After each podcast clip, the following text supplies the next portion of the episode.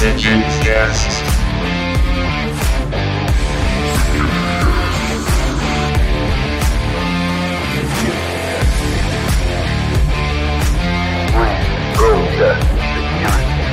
A opinião dos nossos integrantes e convidados não reflete necessariamente a opinião do Securitica. Fala galera, boa noite. Sejam todos bem-vindos para mais um Security Cast. Hoje vamos falar de um tema super especial. Vamos falar sobre usando indicadores e métricas para fazer a gestão de InfoSec e privacidade. Meu nome é Alcion Júnior, sou Head de Cybersecurity Privacidade na RD Station e especialista em segurança da informação. E para compor a nossa, nossa grande mesa aqui, né, virtual, vou chamar o meu amigo, primeiro meu amigo Sudré. Boa noite, Sudré. Boa noite, pessoal. Boa noite a todos que nos assistem aqui no ao vivo, depois vão nos, nos ouvir e nos assistir também no offline. Meu nome é Gilberto Sudré, sou professor universitário, perito em computação forense, especialista em segurança da informação. Estou aqui para a gente bater um papo hoje sobre indicadores de InfoSeg e privacidade. Beleza. Bom, muito bem, Alcione. Toca aí o, o barco aí. Boa, boa. Então, chamando mais um integrante aí, nosso amigo Paulo Lamelas. Bem-vindo, Lamelas. Boa noite, galera. Boa noite. Boa noite ao senhor, boa noite, Gilberto. Boa noite a todos que nos assistem. E boa noite àqueles que vão nos ouvir ou nos assistir posteriormente. Né? Então, hoje o assunto é bem interessante, né? Vamos falar de indicadores e métricas, né? Que a gestão de, de segurança cibernética e privacidade vai além da implementação de soluções técnicas, né? Então, para falar sobre isso, nós vamos para indicadores e métricas. Né? Toca aí o som. Antes, vamos deixar a galera curiosa. Vamos só deixar a galera curiosa e vamos partir para as nossas notícias. Boa, é, né? Antes de ir para a notícia aí, né, falar um pouquinho com a galera aqui. Né, como eu falei com vocês, a gente está com um canal aí aberto para a galera se tornar membro aqui no Security Cash. O link está aí no chat de quem está seguindo a gente no YouTube. Ou tem um QR Code aí para vocês escanearem o que, que tem direito com isso aí? Né? Vocês vão ter acesso ao Security Cast Interview, que nada mais é que são entrevistas que nós estamos fazendo com profissionais de segurança. A gente lançou o primeiro aberto semana passada, né? o Iago Kim está dando um, uma certa, um certos comentários aí já na, nas redes, né? a galera está falando da entrevista. Quem quiser dar uma olhada lá depois é só procurar o Security Cast Interview. E as próximas que a gente vai fazer, tá? já vamos lançar somente para o grupo privado ali, que vai ter acesso. E para você conseguir ver esses vídeos, além de ter alguns GIFs, alguns memes aí que a gente distribui, só sendo o Security Cash membro, assinando aí por apenas R$ 5,00, né, 4,99 por mês. Então, você vai apoiar o projeto só para a gente dar prosseguimento aqui com o nosso projeto Security Cash, suportar ali, né, ajudar aqui a gente a continuar divulgando. Tá? Mas beleza, vamos lá então. Vamos para o nosso primeiro quadro, né? Primeiro quadro de notícias. E a primeira notícia da noite eu vou puxar aqui, que foi o meu amigo Gilberto Sudré que trouxe, né? Falando de alguns bugs de RCE que apareceram na indústria de IoT e device que, que, que, que disponibilizam, né, deixam, né, que facilitam para ter o cyberataque. Fala um pouquinho para a gente aí, ô Sudré. Então, assim, você selecionei essa notícia aqui, na verdade mostra que vários bugs de é, ou vulnerabilidades né, abrem mais de é, duas mil, mil né, é, falhas de segurança em dispositivos de IoT é, industriais. Ou seja, a gente está mostrando aqui a ideia dessa matéria, que é uma matéria bem construída, né, do Dark Reading, falando que é, como é que está chegando próximo da, da infraestrutura industrial essas vulnerabilidades. Né? A gente está acostumado a ver isso em indústrias, em empresas, em é, questão mais é, do ambiente comercial, e agora chegando essas vulnerabilidades chegando essas falhas de segurança que podem ser exploradas no ambiente industrial, isso é bastante sério, porque o ambiente industrial vai afetar diretamente é, a distribuição de água, energia, né, combustível, né, é, pode é, atingir, então, realmente causar danos bastante graves em relação a isso. Em relação a isso. Só lembrando que o ambiente industrial, ele historicamente sempre foi um, um ambiente apartado do ambiente é, comercial, ou seja, ele estava lá separado, não tinha contato com o mundo externo praticamente nenhum, um, um contato extremamente controlado né, desse, desse mundo externo, externo com o ambiente de automação industrial. Então, muitas vezes os sistemas de automação industrial eles trabalhavam em sistemas antigos, sem atualização, sem antivírus, até porque se colocasse o antivírus e atualizasse o sistema, o, o ambiente de automação industrial parava de funcionar. E agora, com a, a, a integração, né, necessidade de integração do ambiente industrial com o ambiente corporativo, isso acaba quebrando um pouco essa barreira e aí tendo uma integração um pouco maior, o que torna né, um pouco mais exposto esse ambiente de automação industrial. Por isso a gente tem visto aí alguns ataques é, bastante sérios nos Estados Unidos, principalmente, em outros locais, a parte de fornecimento de energia, de água e até a parte de combustível. E eu imagino que, pelo que, é, inclusive, está bem, bem detalhado na matéria, vai piorar. Né? Se, se não tiver uma ação direta de é, melhoria dessas seguranças, essa situação vai piorar bastante. Isso, isso aí o mundo vem, vem dando ciclos nisso aí, né? Porque toda, toda vez que a gente tem um conflito armado, sempre tem a tal da guerra cibernética que o pessoal fala, né? E é justamente atacando esse equipamento, seja para a geração de energia, seja para distribuição de combustível e até mesmo de, de, de água e esgoto, né? Então, assim, é, é, é, bem interessante. E o negócio começa bem antes, né? Já começa lá, eu acho que eu vou até linkar com a notícia do Alcion, que o Alcion já entra na notícia dele aí, e depois só, eu falo a minha. Porque a, já, ah. o cara já distribui o hardware com o malware. Então, o, o, só falando sobre essa questão, Lamelas, a gente viu na guerra da Ucrânia, ou seja, a Rússia ela, ele atacou a Ucrânia muitos meses antes, né? inclusive no uhum. sistema de telecomunicações, que é outro sistema de infraestrutura crítico. Né? E aí, quando você passa da guerra cibernética né, para a guerra cinética, né, que é a guerra exatamente de bombas, aviões e tudo mais, né, é, isso, a, a, tentativa da guerra cinética é deixar seu inimigo já de joelhos antes de você invadir, né? É, não, é porque você ataca a, infraestrutura de comando e controle e você isso. toca cria o pânico na população, né? Sem esses serviços básicos. Exatamente. Boa. É, realmente é complicado, né? A IoT aí, como sempre, né? A gente sabe que é o poder de processamento, enfim, né? Todo que vai, toda a estrutura que vai se colocar de segurança fica mais pesado. Mas é óbvio que o básico da segurança tem que ser pensado. E realmente linka muito aí com a notícia, né? É, ah, para avisar aí para a galera, né? Tanto quem está nos ouvindo agora e, e, ao vivo aqui, quem vai ouvir depois, na descrição do vídeo a gente sempre coloca as matérias aqui para que vocês leiam depois aí com mais calma dá olhadinha, tá? Bom, essa matéria que eu trouxe aqui, né, hoje, era da TechCrunch, né? E fala especificamente de aquelas TVs, TV Box, né, que são populares aí e são vendidas mundialmente, né? Mas é, o, maior, o maior ponto é que ela é vendida muito, ela tem muita venda na Amazon, né? então vários americanos compram, inclusive não só o Brasil, mas também lá acontece, e ele já vem com malware já embutido, né? A gente não sabe se é um bug ou se é uma feature, mas enfim, né? vem ali com malware embutido. E o que que acontece, tá? É... Então, dessas duas grandes empresas chinesas, tá? Que é a Rockchip e a Allwinner, então elas têm sede na China e tem várias TV box da Android, então esses codificadores de televisão, eles geralmente são mais simples, baratos, e o pessoal compra, né, para deixar a televisão smart ou simplesmente fazer streaming e deixa tudo ali junto. Um pesquisador chamado Daniel Missick, né, ele comprou um, codificador desse e foi fazer uma análise, né, chamado, ele comprou até o Allwinner T95 e descobriu, né, que o, filme, o firmware do chip estava infectado com malware. Então, durante o setup do Android lá, ele viu que tinha uma comunicação que ele fazia com o servidor de comando e controle, né? E aí ele estabelecia a conexão e fica ali pronto para receber o, com, o comando né, dessa central de controle. Significa que são várias e milhares de, de boxes dessas estão infectadas. O que, que, ele fez? Ele publicou isso, inclusive, no GitHub. Eu não achei tá, o, o Git dessa publicação, mas não deve ser muito complicado. Né, Daniel Smith, Milisk, né? E eu vou ter o nome dele na matéria, ele fez essa publicação desse modelo que estava pronto para uso para ser infectado. Então, viram né, que foram diversas caixinhas dessas já foram vendidas. E nessa pesquisa mais a fundo que ele fez, eu tenho até aqui anotado, né, ele viu que foi as seguintes TVs. Né? Então, vários outros modelos, tanto da Allwinner e da Rockchip, que tem Android TV, e ele colocou aqui que tem o modelo T95 Max, o Rockchip X12 Plus e o Rockchip X88 Pro 10. Então esses três aí ele teve certeza e fez a publicação. Então essa matéria do dia 18 está quente, né? Chegou agora.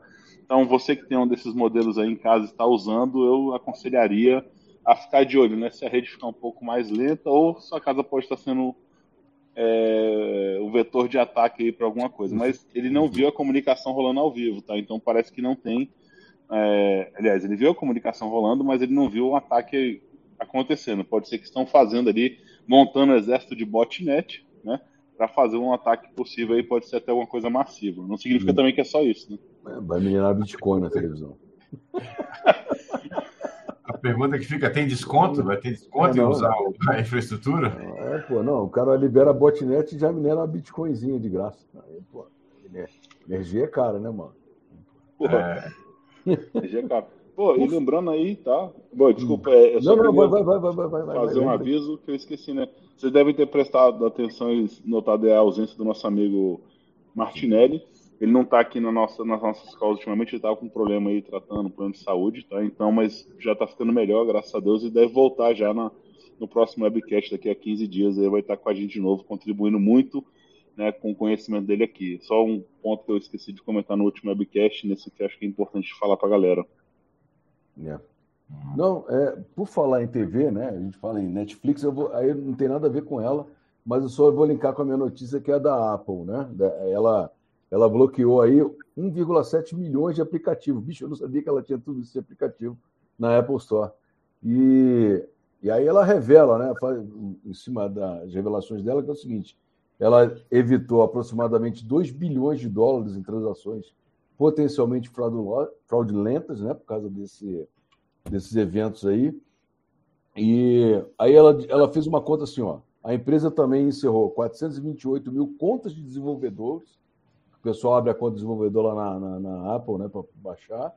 Fechou, é, desativou 282 milhões de contas de clientes falsos e bloqueou 105 milhões de criações de contas de desenvolvedores por suspeita de atividades ilegais. E o bacana é, o seguinte: ela bloqueou por ser fraudulento ou porque não obedecia os, os novos padrões de segurança da Apple. Né? Ano passado, ano, se não me engano, ano passado ou ano retrasado, a Apple fez um comunicado para as empresas que têm aplicativo lá.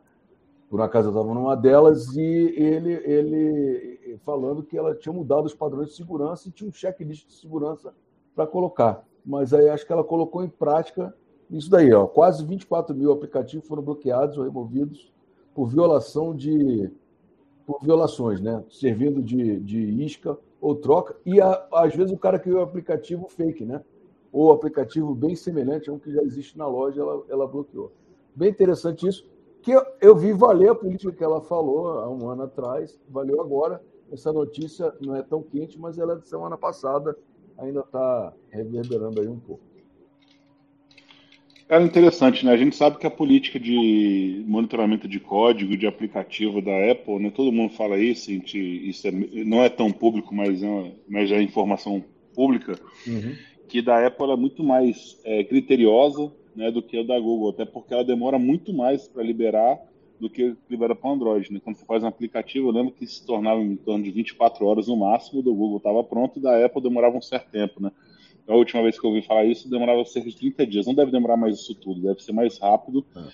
Mas, enfim, de qualquer forma, ela é mais, é mais moroso porque eles fazem análise. Mesmo assim, a galera consegue fazer um bypass, né? na, na, na, nessas lojas da Apple, tanto que eles derrubaram muitas contas aí. Foi incrível, incrível. É importante. Fraude, né? Fraude nunca Fraude deixa. Tá na de... moda, né, maluco? Fraude tá na moda e, e, enfim, né? Venda de cartão de crédito, cara, é um negócio que tá incrível assim. No Brasil ele tá fludado em cima disso. Eu lembro de ter visto, acho que é uma página da Apple, né? Eu vou até buscar esse link depois aqui e publico para vocês se eu achar mas eram que falavam um pouco desse monitoramento de fraude que a Apple está fazendo. Achei bem interessante, cara. Eu acho que foi semana passada que eu recebi mesmo, mas eu confesso que não está aqui comigo. Eu vou fazer uma busca ali, deve estar tá, tá nas minhas anotações ali que eu trago. Bem, bem bacana isso. O engraçado é que o, o, Google talvez não seja talvez muito rígido com os aplicativos que ele coloca, que colocam na loja dele, mas o Google tem, tem sido bastante estrito e rígido em buscar vulnerabilidades em máquinas de terceiros ou em aplicações de terceiros. Então, tem aquele grupo que vem, vem é, é, é, divulgando né, vulnerabilidades em um monte de outros aplicativos aí que não são deles. Então é. é. Mas, mas você sabe que o interessante é o seguinte: na Google Store, né, é, ali na loja de, de aplicativo deles, eles têm lá uma feature que diz que se o aplicativo é suspeito ou não. Engraçado isso, né? Ele não bloqueia a subida do aplicativo, mas ele fala, olha, esse aplicativo aí ele pode te trazer problema. isso, esse aplicativo, esse, esse sistema né, de, de, bloqueio, de, na verdade, de análise de aplicativos, tem melhorado bastante do Google. Obviamente que não é tão rígido até como do Apple, da Apple, mas tem melhorado bastante, viu? É. Essa situação. Acho que era uma, uma, deficiência que eles identificaram e estavam traba trabalhando nisso né, para melhorar. Uhum. Eu lembro que aquele projeto que você está falando é o Zero Day Project, né? Project da Google, não é isso? Zero isso, Day, é. acho que é alguma coisa assim. Isso. É muito bom, eles realmente procuram, vasculham muita coisa e acham diversas vulnerabilidades pesadas, inclusive, né? Pesadas.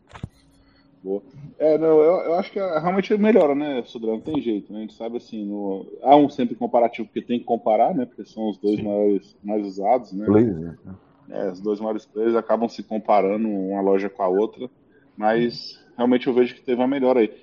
E, e lá sobre esse assunto que você comentou aí do, do aplicativo, eu acho que eles têm lojas confiáveis, tipo, digamos, né, um player da Samsung que tem a conta lá, quando publica, eles provavelmente fazem uma análise bem mais rápida e, e deixam para frente, né, depois fazem uma análise melhor, porque tem mais, esses outros, né, não tem essa confiabilidade toda, então eles botam lá o suspeito, né, se liga aí, e eu lembro de ter visto um comentário também falando que eles fazem é, análise dos aplicativos, tipo, depois de publicado, para ganhar em é. velocidade, porque a ideia da, da Apple, da Google é como é que a gente bate a Apple, né? Trazendo mais isso. aplicativos. Só que isso mudou, né? Antigamente você tinha 7, 8, 12 telas de aplicativo. E se você vê hoje, né, você não precisa desse tanto de tela de aplicativo, né? Você tem ali algum, duas, três telas no máximo e vida que segue. Exatamente. A gente está ficando mais manso no uso do celular. Na verdade, acho que a galera está concentrando, né? Instagram, Isso, é. Facebook, é. LinkedIn, fica naquelas não, é, redes é, sociais ali o dia inteiro. É porque também acabou, né? É, a quantidade de, de mídias sociais, né, elas estão concentrando e estão sendo substituídas, né, uma pelas outras. Boa, Aí o cara acaba escolhendo.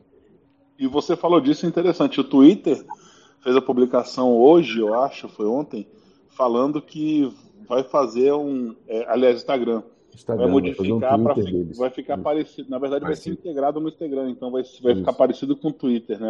Vai ter uma mudança ali. Exatamente. E eu acho que vai, vai, ter um momento que vai ficar tudo igual, cara. Né? Todos vão ter Reels, né? Todos vão ter é, aquele history lá de 24 horas, todos é. vão ter os comentários, 150 palavras, né? 150 letras, na verdade. O, o, Twitter, se não me engano, agora, os Twitter pago pode ter mais caracteres, né? 4 mil caracteres. É, então. 4 mil caracteres. É, na verdade, o que o cara quer é que você não, não saia da rede, né? Que você tenha uhum. todos aqueles recursos dentro da mesma rede, para você não precisa recorrer a outra rede externa, né? Para para ter acesso né, para isso.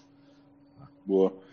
Boa, agradecendo ao Nestor aí, que está sempre com a gente isso. também. É. Nestor aí vai ser um dos próximos convidados aí, não próximo, não, um dos próximos aí que a gente vai chamar para trocar uma ideia aqui também. O cara é, cara é massa, gente boa pra caramba. Abração aí, cara.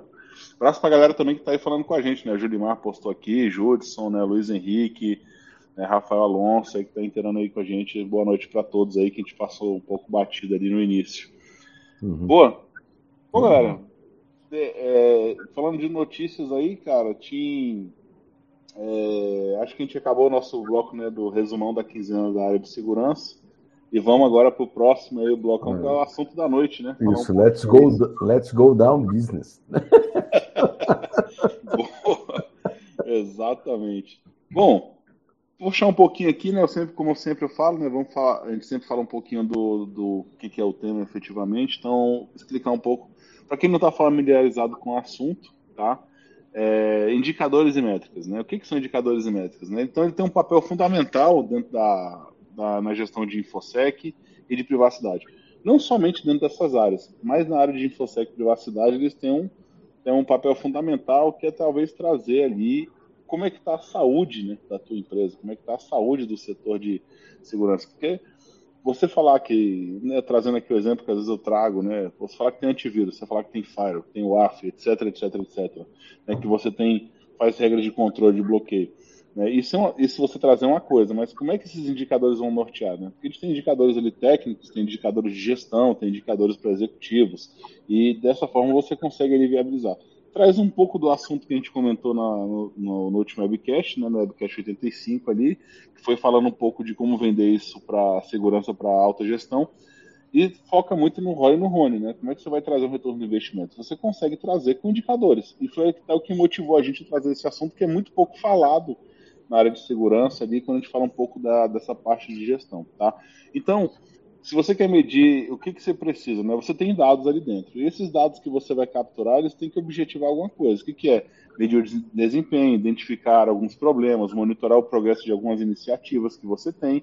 E você pode trazer alguns exemplos que eu já vou jogar aqui para que meus amigos possam puxar alguma coisa para a gente ir falando. Por exemplo, você pode puxar a taxa de incidente de segurança na tua rede, na tua empresa, né? Você pode buscar o tempo médio para detectar, o tempo médio para responder um incidente. Você pode buscar também taxa de conformidade com a política de segurança, pode falar de nível de conscientização da tua empresa, você pode falar de taxa de sucesso de auditoria de, de privacidade e de segurança também, tá? o tempo médio de resposta a solicitações de privacidade, mas focado mais aí quando alguém solicita ali alguma informação, né, um, enfim, uma exclusão de um dado, etc.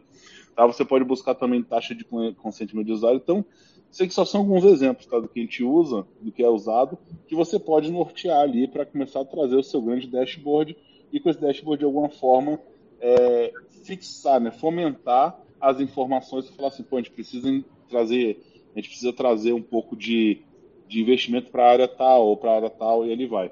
Então vou deixar aberto aí agora, né, para quem quiser ir puxando aí, para a gente já ir trocando um pouco mais de ideia sobre esses indicadores e essas métricas, que é um assunto super importante que você vê às vezes, às vezes dentro da, das empresas ali, que não é um assunto tão explorado. E aí vem aquela grande questão que fica ali nas costas do pessoal, pô, por que, que a gente não recebe investimento em segurança? Cara, a galera é, não. não liga para a segurança.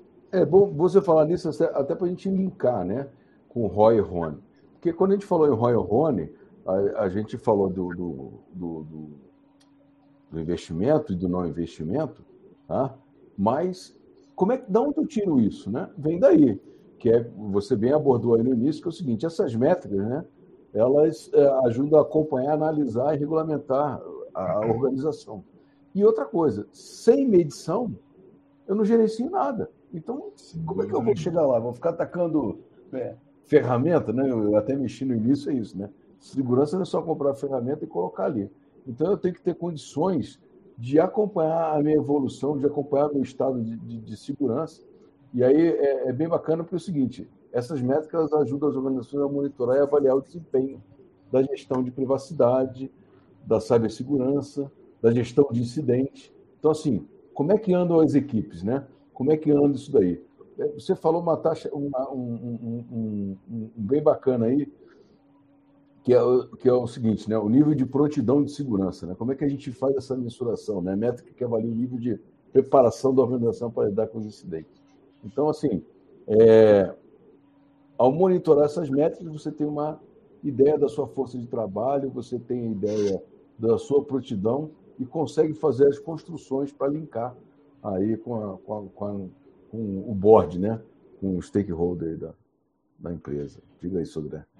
O, não, o, o senhor elencou aí algumas, uma série de, de medições, né? Eu acho que a gente pode até dividir isso em métricas para gestão de segurança e métricas para gestão exatamente da privacidade. Eu queria começar. E de cibersegurança, só te cumprimentando, que aí você fica as três aí. Isso, cibersegurança e privacidade, né? São duas, isso, duas é. coisas a gente pode são métricas um pouco diferentes. Eu queria começar, acho que pelo uma métrica não técnica, mas uma métrica que, que afeta bastante, porque hoje é o, o, o calcanhar de Aquiles de qualquer segurança da informação, que é são as pessoas. Então, você tem a métrica, por exemplo, de treinamento e conscientização, ou seja, medir exatamente como, como a sua equipe está preparada para identificar né, e não cair em golpes de phishing. Então, ou seja, essa é uma métrica importante, acho que você vai mostrar que seu, uh, seu plano de conscientização, ou de treinamento, ou de, ou de capacitação dos seus colaboradores está de acordo com a situação. Então, tem vários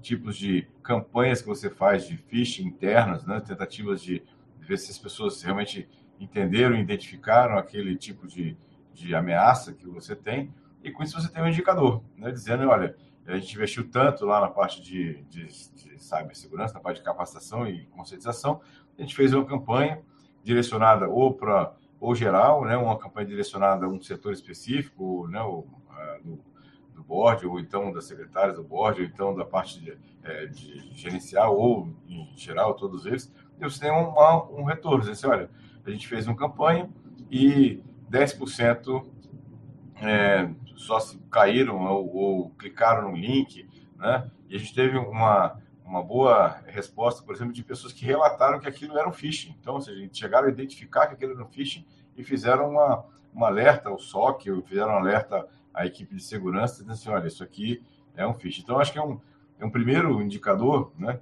é, que me parece bastante importante para você mostrar, e não é um indicador técnico, é um indicador né, comportamental, para mostrar como é que a coisa está funcionando, né? É um, um dos indicadores importantes para isso. Boa. É, é, o Guilherme, o, o, o, fala, fala. O Guilherme postou isso. Eu ia trazer é. a pergunta aqui e jogar aqui para a gente, a gente falar um pouco, né? Pergunta interessante, tá? Trabalhar com métricas já existentes é complicado, mas você tem um norte para seguir, né? É, como faço para setar métricas para um planejamento de semestre do ano seguinte? Eu acho que ele quis puxar aqui o seguinte: é, você tem uma métrica ali, que já está setada, você vai seguir para vencer ela. Mas uhum. quando a gente fala de planejamento, tá? Por exemplo, como o Sodré falou ali, poxa, nós temos ali um click rate ali de 20% da empresa clicando em links que são links maliciosos, né? Que a gente fez um teste de phishing. Como é que eu posso setar essa métrica tipo, para frente? Eu vou colocar ali uma métrica de 5% só até o final do ano? Como é que a gente pode seguir um norte? A gente vai botar 0% para ser agressivo, né? Realmente ninguém vai clicar em nada. Então, deixar essa pergunta aqui para a gente falar um pouco sobre isso. Pode começar, começa aí, Lamelas. Não, não, é, é, eu queria falar isso. É, quando você já tem o norte, beleza, você chega, bota no trilho e vai embora. Aí, como é que eu vou planejar? Você está me. Tem que falar baixo, porque eu já tomei dois esporros. Aí, é, como faço para acertar as métricas com planejamento de, de semestre do ano seguinte? Então é o seguinte: primeiro, qual é o objetivo que eu tenho que atingir? Então vamos lá, eu vou, é, vou avaliar como é que está minha como é que está minha, minha meu tempo de a gestão do consentimento da empresa. Então, assim, essa gestão do consentimento, ela tem algum viés qualitativo ou, ou é só quantitativo? Entendeu? Então, eu começo a separar por categorias. Né? Então, quando eu coleto dados... É... Aí você vai fazendo esse planejamento. O que, que eu quero? Aonde eu quero chegar? Eu quero ter a visibilidade da gestão do consentimento. Então, a gestão do consentimento para dados pessoais e para dados pessoais sensíveis, né? que embora você só pode coletar via consentimento. Então você registra esse grupo e aí vai separando as aplicações que você quer trabalhar em cima para poder montar. E essa, por que, que eu estou falando de gestão de consentimento? Ah, porque no semestre eu vou dar visibilidade de como eu vou trabalhar com a privacidade. Olha, eu estou carregando a minha privacidade em consentimento e não é a melhor forma de eu legalizar a coleta de dados. Eu posso usar outros princípios para a coleta de dados. Então, assim, eu vou fazendo esse, esse, esse eu preparo essa métrica. Então, por exemplo, a métrica de, de que a gente colocou lá, que era o quê? Taxa de detecção de ameaças. Como é que eu vou fazer isso, né? Que é uma métrica que ajuda a avaliar a eficácia dos sistemas de controle de detecção de ameaças. Então, assim, essa taxa é bem interessante como você constrói, né? Porque essa taxa é o seguinte, né? Quanto maior, melhor, né? Quanto mais ameaça eu coletar, bloquear, melhor, né? Diferente de outras, né? Que é a taxa de falso positivo. Então, assim, quando eu balanceio, aí, por exemplo, assim, eu quero ver como é que tá as minhas medidas de cibersegurança. Então, assim, eu vou balancear isso, ó. Taxa de falso positivo, taxa de ameaça, né? Porque aqui eu pego ameaça, positivo, e eu tenho, eu, eu tenho, eu vou tendo um, um radar do que, que vai acontecendo. Ou seja, você tem que, primeiro, para estabelecer suas métricas, você tem que estabelecer o seu objetivo. O que, que você quer tirando daquelas métricas? Toca isso, André.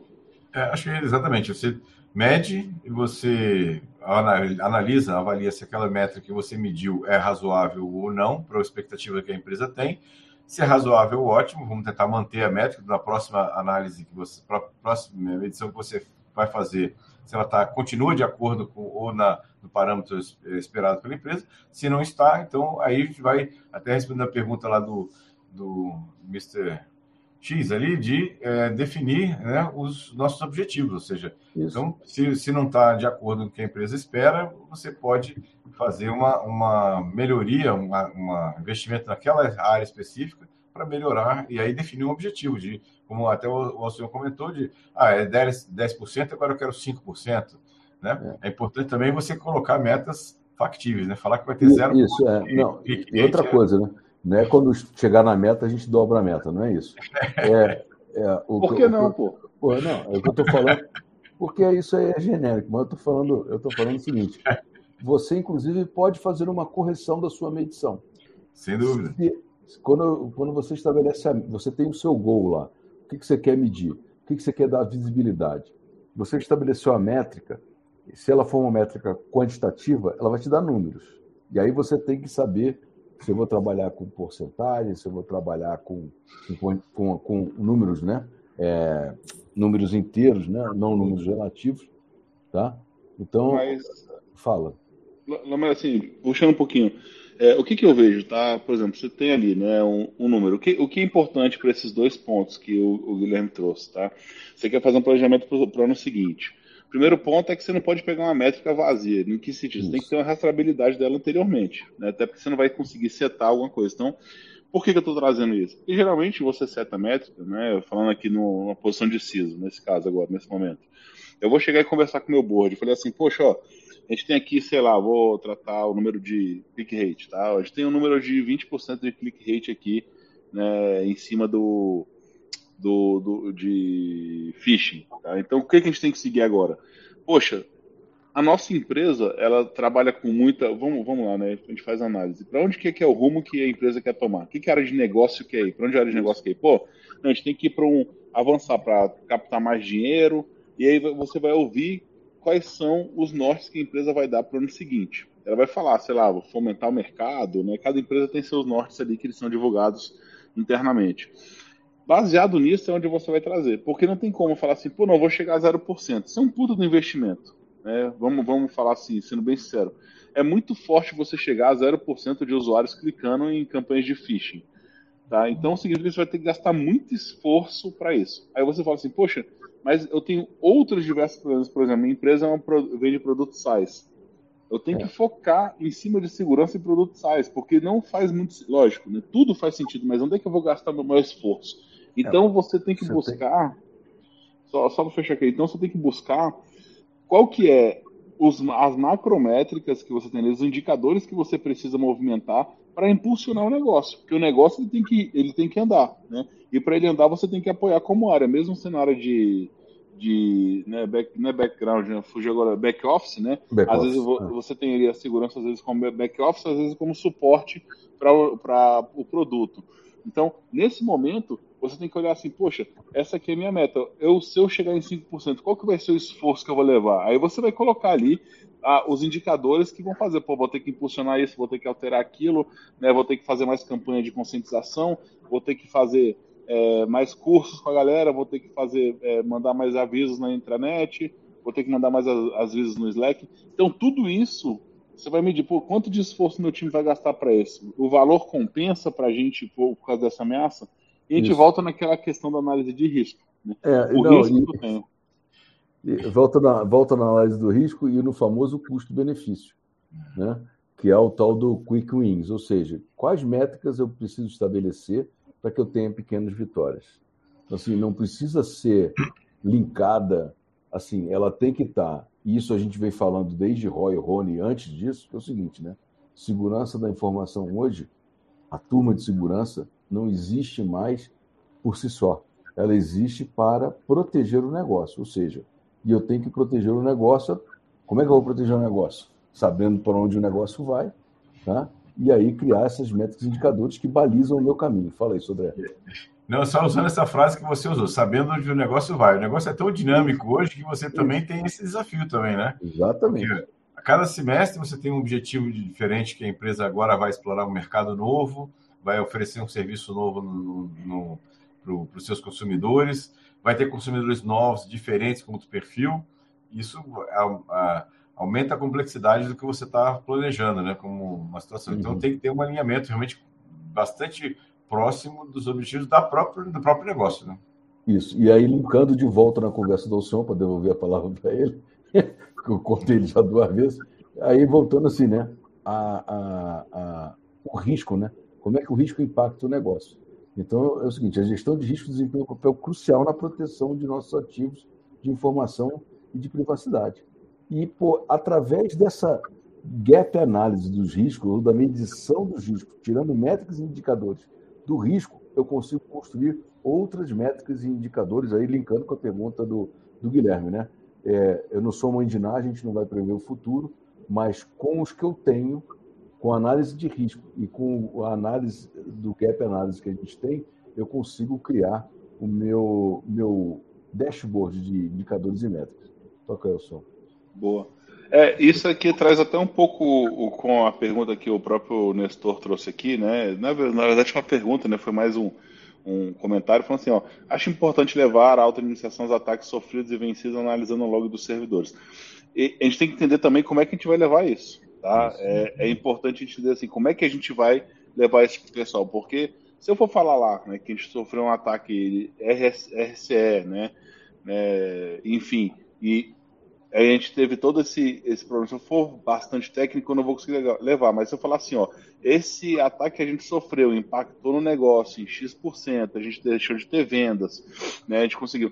E conseguir mostrar que a gente tem que realmente aprofundar naquele ponto ali para evitar esse tipo de ataque, né? Por exemplo, eu sim consigo mitigar o risco. Então, voltando ali ao assunto dos indicadores que a gente é, desse ponto que o Guilherme trouxe ali, que eu achei super importante e que também acabou linkando com a própria pergunta do Mr. X, né, que o Sudré também Sim. comentou.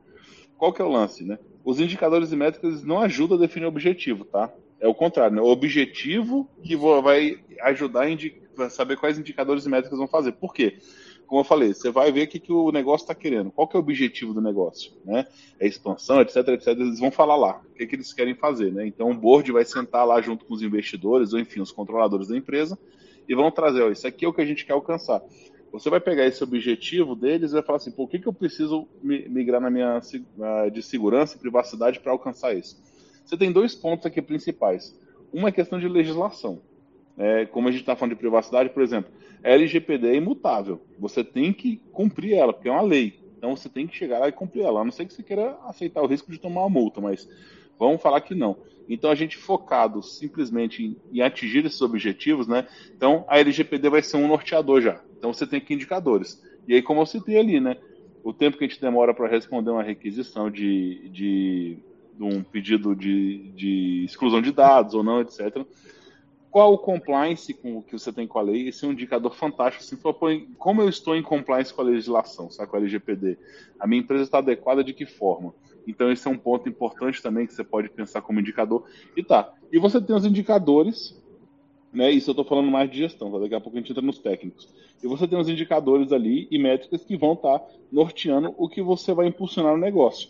Se meu negócio fala assim, não, cara, vamos fazer expansão size, eu quero trazer mais features, mais um monte de coisa. Pô, você vai ter que focar principalmente, por exemplo, aqui em aumentar o processo de análise de esteira, como estava usando o exemplo da Apple, né, para entender se aquele código, é, analisar o código SASH, analisar o código DASH, ser mais criterioso, para, por exemplo, diminuir o custo de uma correção de um bug lá na frente, para reduzir o custo no, no, do bug no início. Então, é, tudo isso vai depender muito, assim, não tem receita de bolo. Fala assim, pô, cheguei na cadeira de CISO hoje, quero, como é que é, eu quero o receitinho de bolo para fazer? Não tem saca? Não tem. Isso aí você vai ter que analisar. E a importância disso tudo é entender como essa métrica estava antes. Isso. Porque ela que vai te dizer, poxa, ó, no último ano, a nossa métrica aqui, por exemplo, de fraudes na empresa está em 10%. A gente estaria em 9,8%, 9,9%, 10%, a média. Então eu falo assim, pô, a gente tem que diminuir essa fraude, porque a fraude é uma coisa que impacta na minha empresa. Tá? Então você vai lá, vai, vai, vai forçar de, de alguma forma com com as métricas que você vai setar para que aquilo ali diminua. Como assim? Poxa, analisar o cartão de crédito, analisar onboard de conta, saca? É, melhorar a utilização do produto, ver, ver para que tipo de fraude seu produto está sendo utilizado e por aí vai. Então, tudo isso é análise. Agora, como é que eu vou setar lá para frente? Isso é uma coisa que se negocia com o board, né? Se você for um CISO, uhum. você vai negociar ali em cima com o board é, ou, ou, enfim, com os controladores, e se você for um gerente, você vai negociar com o board de, de o C-Level. Assim, poxa, ó, nós estamos com isso aqui de 10 de fraude, eu quero ir para 5. O investimento que eu vou ter de pessoas, de aquisição de softwares, de, enfim, de outros roadmaps que eu vou impactar, porque eu vou impactar desenvolvedores de outras áreas, para integração, etc, etc, é esse aqui. Né? Eu preciso disso. Eu vou falar isso aqui, quantos mil, quantos milhões isso aqui pode custar para minha empresa. Daí ele vai falar, pô, vale a pena gastar nisso aqui? Vale, porque isso aqui pode manchar a empresa. LGPD, por exemplo, vale porque pode manchar. Então, é bem nesse ponto, nesse rumo que, que é importante você analisar e, e focar, né? Isso. Mas, é, acho... e como... Foi mal, Sudê. Só completando, acho que a questão, olhar o número frio da métrica é um negócio muito complicado. Você tirar uma conclusão no número frio que você foi lá e mediu uma única vez. Acho que a tendência é um negócio que você tem que analisar. Seja, como é que está a evolução daquela, daquela métrica? Né? E aí você tem um, um rumo. Não, está estável, está crescendo, está diminuindo. Então, seja, isso, isso também, o histórico da métrica também te dá muitas informações sobre o que, que você deve fazer, agir sobre ela, o que, que, o que métrica é importante você agir primeiro na, na prioridade. É, o que eu ia falar é isso aí, juntando tudo que vocês falaram, é o seguinte, na minha visão, né? Você tem os seus objetivos. O seu, as suas métricas e indicadores, eles servem para balizar se você está chegando nos seus objetivos e corrigir rumos. Né? Então, por isso que é importante eu olhar para trás, entendeu? Olhar para onde eu quero ir e fazer o acompanhamento das minhas métricas, porque vai me dizer se nós estamos, se a equipe está indo no caminho certo, né? se o time está indo no caminho certo, ou se nós estamos desviando. Né? O não atingimento das métricas, dos indicadores, né? mais dos indicadores, o não atingimento dos indicadores indica que eu tenho que reforçar uma ação em determinado lugar ou que eu preciso melhorar o, a distribuição das ações em determinada área. Entendeu? Tem mais pergunta aí da galera aí? Então, Guilherme, tem uma pergunta do Guilherme bem interessante aqui. Do, sobre a, Essa aqui, né? É. Boa. Ouço muito hoje em dia três tipos de métricas, sendo elas táticas, estratégicas e operacionais. Por que e qual o objetivo dessas métricas segmentadas perante o negócio e como levar ao time Boa. Boa. É, essa pergunta aqui é interessante. Então tá, a gente continua naquele desdobramento, eu estava falando das, dos indicadores e métricas é, de estratégicas ali, né? A gente estava ali no nível estratégico e indo para o tático, né? Qual que é a importância? Porque a gente vai esmiuçando ela. Né? Eu não vou chegar, por exemplo, como é que eu vou setar para o time técnico aqui, por exemplo, ó, nós temos que diminuir a fraude de 10 para 5%. Né? Qual que é a importância de você explodir isso para o tático e explodir isso para o operacional? Né? Nesse momento, o operacional, o que, que vai fazer? Né? Eu, eu, até que eu às vezes comparo são pequenas engrenagens, né? Então, assim, cada, cada um do time operacional ali, da galera que está operacional, vão mover pequenas engrenagens. Que engrenagens são essas? Poxa, é, eu vou criar controles no onboarding, sabe? eu vou é, diminuir, é, diminuir, por exemplo, implantar um CAPTCHA, né? Então, assim, você vai ter métricas para essa implantação de CAPTCHA. Eu vou, na minha ferramenta, implantar o duplo fator de autenticação ou o passwordless, enfim. Então, esses projetos, eles vão ter ali, é, esses projetos, eles vão impulsionar porque a gente quer, que é diminuir a fraude. Então, isso aqui é a visão tática, né, que eu estou fazendo. Você traz ali visões, coisas táticas que vão impulsionar esse indicador estratégico. E no indicador operacional, qual que vai ser? Por exemplo, iniciar uma contratação, né? Verificar qual a melhor ferramenta, fazer benchmark de mercado para entender qual que vai ser a melhor, né? entender como é que essa integração vai funcionar dentro do maior operacional da empresa. Então, tudo isso são métricas que você vai implantar na, dentro da empresa, voltadas a essas ações que, gente, que eu estou falando aqui, que vão impulsionar. Então, a importância é essa, porque a linguagem não é a mesma você vai vendo que à medida que vai subindo o nível né, do operacional ao estratégico, chega no estratégico a gente está falando de dinheiro. Né? Vai descendo para o tático, a gente está falando mais de controle. Né? Como é que esses controles vão funcionar? E chega no operacional, é mais a execução. Perfeito, isso. é isso. Então, essa é a importância para que o time técnico entenda. O importante é mostrar como é a correlação de um isso. com o outro. Falar assim, cara, a cada voltinha dessa engrenagem aqui vai mover uma engrenagem maior que ela vai demorar, né? Tipo, pensa como se fosse Titanic, né? Aqueles motores lá girando a milhões de RPM por minuto, só que ele está movimentando a menos de uma milha por hora no início, porque ele tem que começar a sair do zero. Então, aquele grande motor vai fazer aquela hélice girar bem devagar, que é o tempo vai ganhando velocidade, daí ele consegue impulsionar. Então, o, o maior realmente um dos desafios é você conseguir mostrar como é que essas métricas vão impactar ali dentro. Isso aí, né? pegando o gancho no seu exemplo de diminuição de fraude, vamos lá. No operacional, usando o seu exemplo aí, o operacional, você vai lá para o cara da equipe lá, você fala assim, olha, você tem que fazer lançar um CAPTCHA nessa função aí de novo usuário. O outro você vai é, fazer o background check com tal coisa. Bom, isso é nível operacional. No nível tático é o seguinte: o, o, o indicador é no nível tático. É a, a junção desses dois. O que, que, é? Com isso daí eu diminuo o número de usuários falsos na plataforma.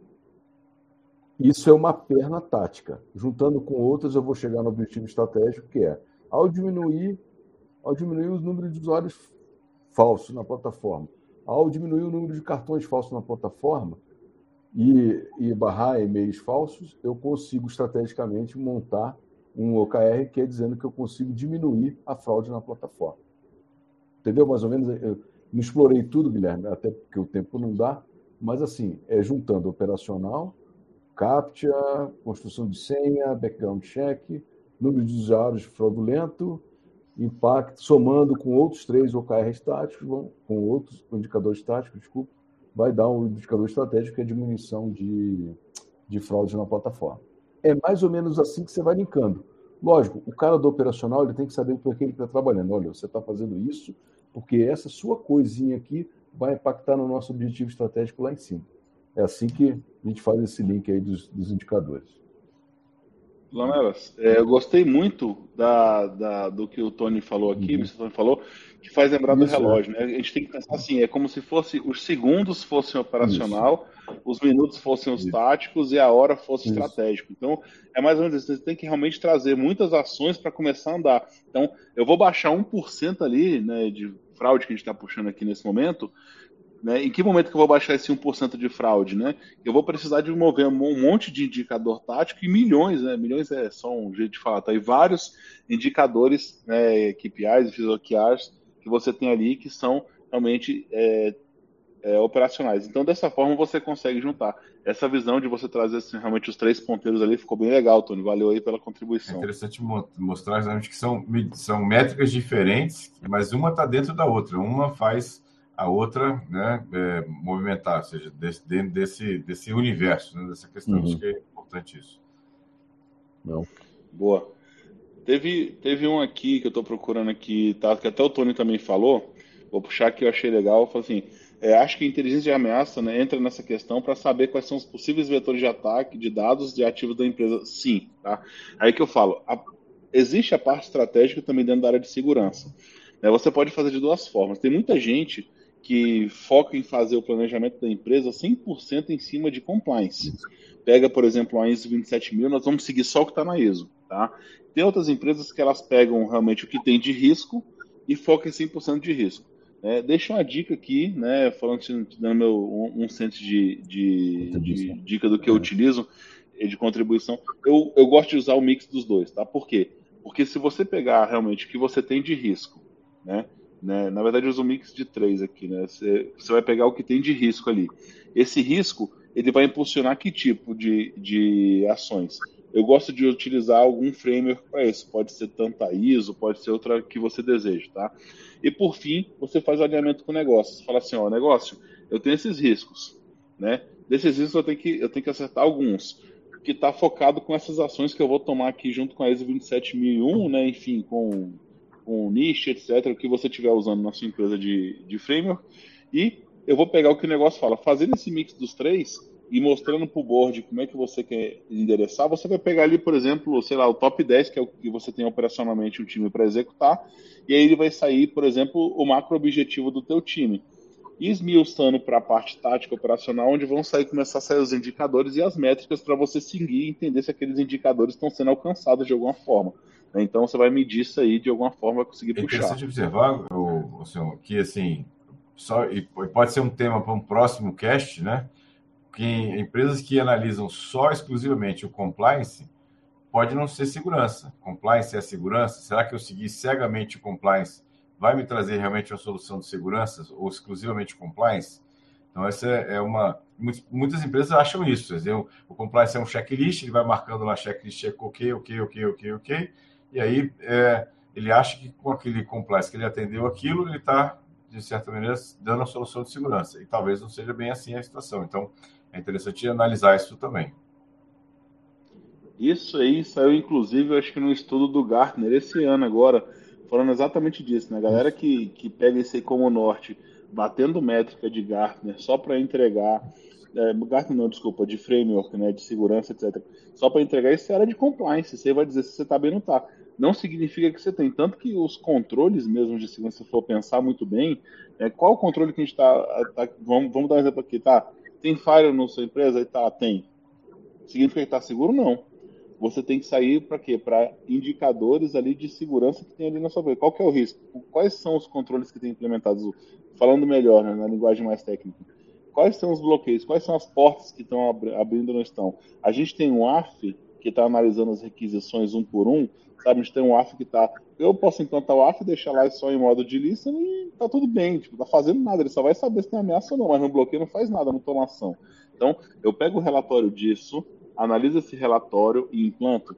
Eu, quando eu falo assim, se você quer seguir um framework para estar tá um pouquinho melhor, segue do nicho. O nicho ele é, ele é explodido, né? Tipo, ele tem muita coisa e vai, vai deep em muitas coisas. Então, se você conseguir seguir muita coisa do nicho, você vai estar muito bem. Agora, assim, só, só complementando, é, eu tenho estudado um pouco sobre esse, esse assunto, né? Se você olhar os últimos oito ou nove grandes vazamentos de dados que houveram no mundo todo, todas as empresas tinham compliance. Todas as empresas tinham compliance, seguiam todas as normas, tinha lá o checklist perfeito. Isso sofreram vários vazamentos, mega vazamentos. Então, ou seja, essa é uma situação que a gente pode até conversar um pouco mais no próximo cast aí para poder desenvolver isso aí, porque é, muitas vezes compliance não é seguir cegamente compliance não garante que você tenha uma infraestrutura de segurança. Não, não Boa. significa. E só é, eu a... ia fechar a pergunta do Mr. X, não? É, que é possível Boa. usar o KPIs né, para saber como o negócio está saindo. É, é possível e hoje a grande maioria das startups usam essa metodologia lá, OKR e KPIs para saber. É o que dá é o, norte, dá o norte, né? Para você saber se você está vendendo mais, se você está tendo churn na empresa, se você está tendo novos clientes, como é que seus clientes estão satisfeitos ou não com o NPS. Então, você pega esses vários indicadores ali e nisso você vai explodindo para as outras áreas, né? Insatisfação com tal bug, tal feature que tem, tal é, produto que tá, não tá legal. Então, tem muita coisa que busca. Então, assim, isso aí é o norte de várias das. Todas as empresas, eu acho, né, hoje em dia que utilizam, que são líderes de mercado, elas utilizam sim um framework baseado em indicadores, sim, para entender como é que está o negócio, né? Você precisa mensurar isso, né? Isso. Sem dúvida. Eu acho que a gente pode ir fechando, né? Já estamos.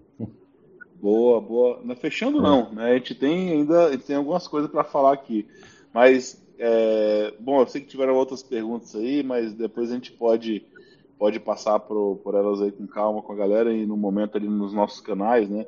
É, para quem já está ciente aí, eu vou botar aqui no QR Code Tá? É, a gente tem um grupo aqui, que QR Code está aqui em cima, que está o grupo de segurança do Telegram.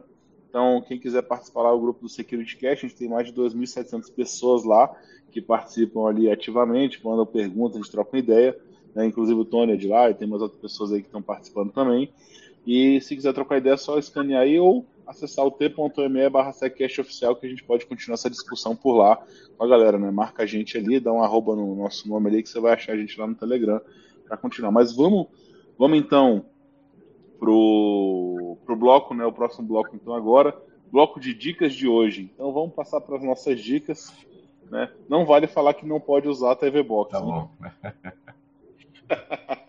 Deixa eu começar com a minha dica. Vamos lá, né? É uma notícia que saiu essa semana também. Isso aí, a dica é para quem usa KeePass, né? O cofre de senhas e KeePass, né?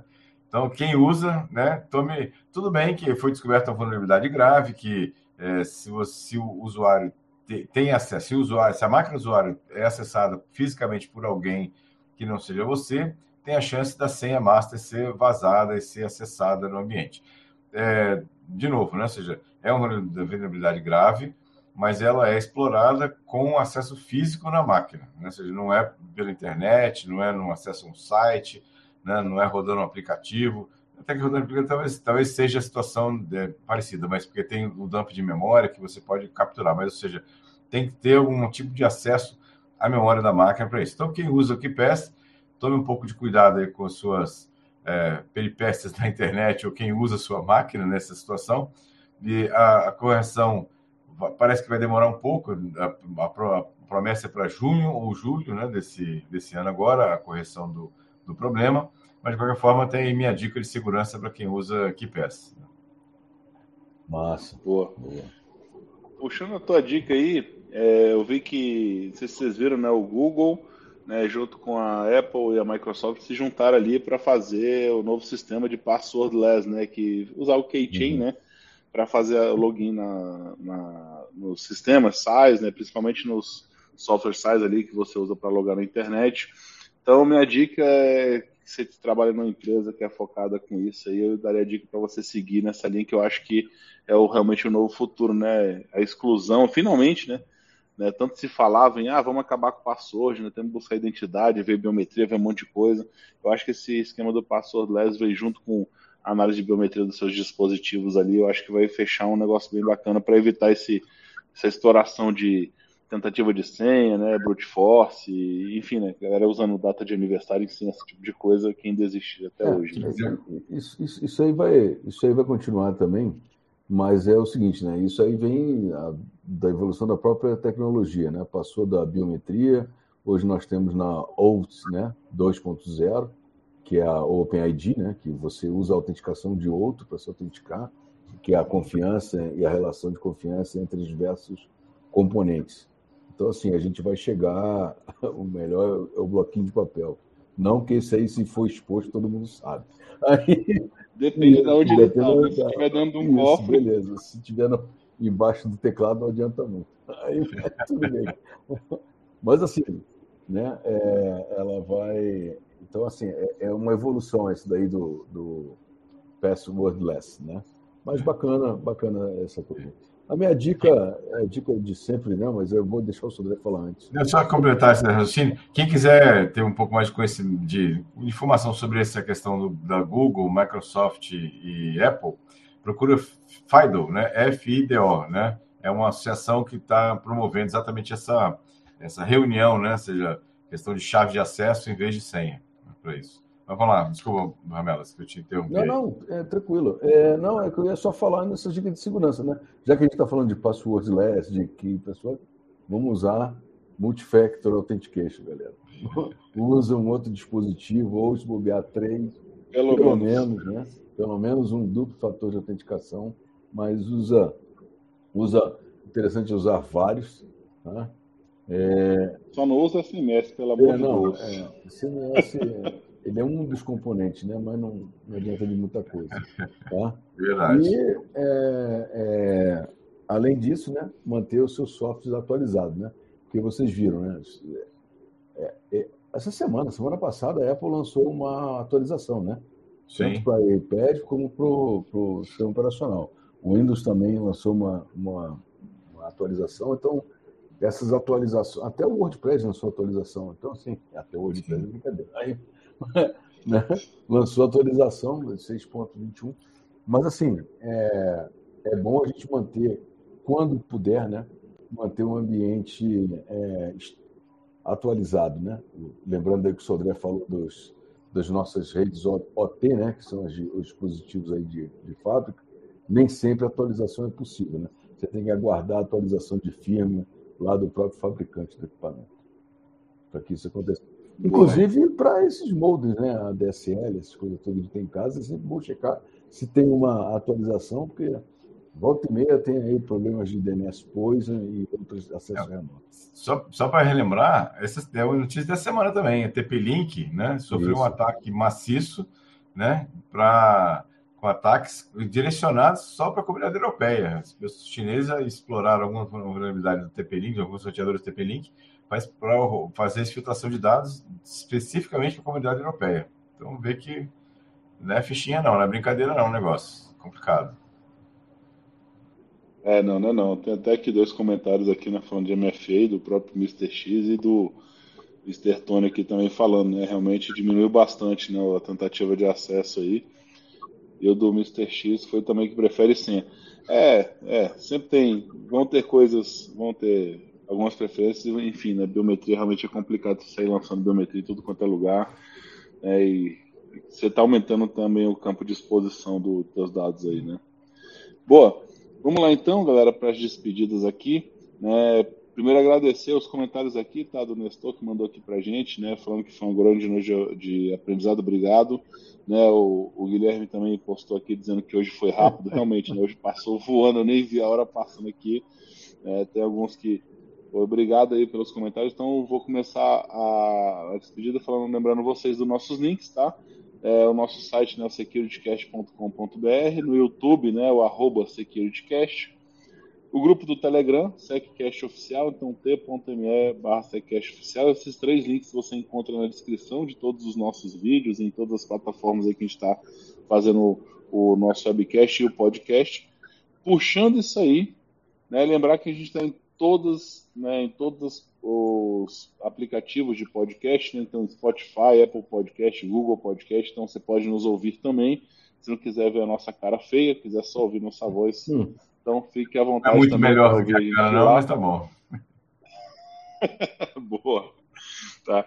Agradecer a galera que acompanhou com a gente, né? Agradecer a galera que vai acompanhar, né? que está acompanhando aí depois do, do Sensei ao vivo, que está aqui junto com a gente. Agradecer todos os participantes das perguntas que mandaram aí, as contribuições. É importante, né? Porque ela acaba direcionando o tema para o que vocês Isso. querem ouvir. É bem bacana, a gente fica super feliz com que vocês participam aqui com a gente. Mais uma coisinha aqui, né? Puxando só mais uma vez, para se tornar um Security Cash Member, você pode aí, né, escanear esse link aí, ou né, acessar o link que está, escanear o QR Code, desculpa, né, ou acessar o link que está ou na descrição né? Ou utilizar esse link que está aqui no YouTube, quem está vendo aqui no nosso chat, ele aparece também. Aqui você vai ter acesso a várias entrevistas que a gente está fazendo com diversos profissionais de segurança. Tá? A gente lançou a primeira que está no nosso canal, que foi com o Iago Kim. Né? Saiu a primeira que essa está aberta, a partir da próxima, as próximas não, é só para quem for membro realmente, no valor de cinco reais aí. A gente está com a meta de lançar pelo menos quinzenalmente a entrevista, mas esse volume deve aumentar com o tempo aí, pelo menos para tentar lançar uma por semana mas a gente está prometendo aí, primeiramente que vai ser quinzenalmente uma entrevista com algum profissional de segurança. Se vocês quiserem alguém né, que a gente entrevista aí, pode chamar a gente. Quem for membro vai poder até trazer algumas perguntas que deseja que a gente faça para eles lá.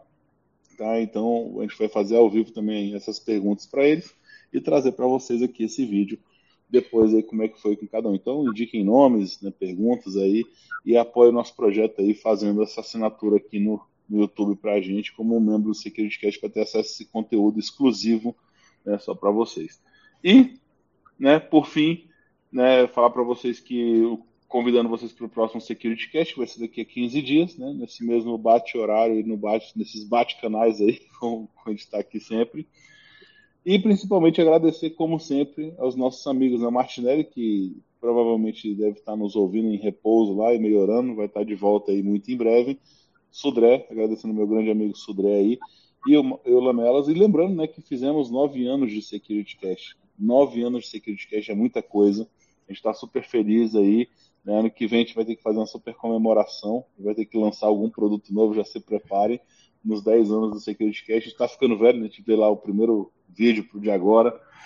Então, agradecer vocês e abrir espaço aqui para meus amigos aí se despedirem aí. Obrigado aí, Lamelas e Sudré. Passa aí para você, Sudré. Bom, obrigado, meu amigo Alcion, obrigado, amigo Lamelas, também, pela dividir aqui a nossa mesa com isso. Obrigado mais uma vez quem está nos assistindo agora ao vivo, quem vai nos assistir, nos ouvir também no offline. Né? É um prazer estar aqui, dividir um pouco do nosso bate-papo, experiências aqui, um pouco com vocês e ouvir de vocês também perguntas, dicas, sugestões também, que é muito legal. A contribuição de vocês também é bem importante, foi bem legal hoje também, a gente trocou uma, uma, uma boa experiência aí com todos nós aqui. Obrigado mais uma vez, estou à disposição. Na próxima, a gente, a gente se encontra de novo daqui a 15 dias. Lamelas, é com você. Isso aí, gente. Boa noite. Muito obrigado pela, pela audiência. Muito obrigado pelas perguntas enviadas. Cerveja 0800 em algum evento, tá ótimo, Guilherme. É, o Isso é Guilherme está prometendo Isso pagar é cerveja para a gente. Obrigado. obrigado, muito obrigado. Isso aí vira dívida. Aí, mas assim, muito obrigado. A participação de vocês é, é, é, é, é muito boa porque vocês acabam conduzindo o SecurityCast também. A gente está aqui trocando ideia, figurinha, um assunto central, mas quando vocês passam a fazer parte do SecurityCast, para a gente é melhor. Dá mais gás aí para a galera continuar a discussão. Boa noite, obrigado a todos que nos assistem e que nos assistirão. Muito obrigado, galera. Boa. Falou, galera. Um grande abraço. Até o próximo. Até o próximo. Falou. Tchau.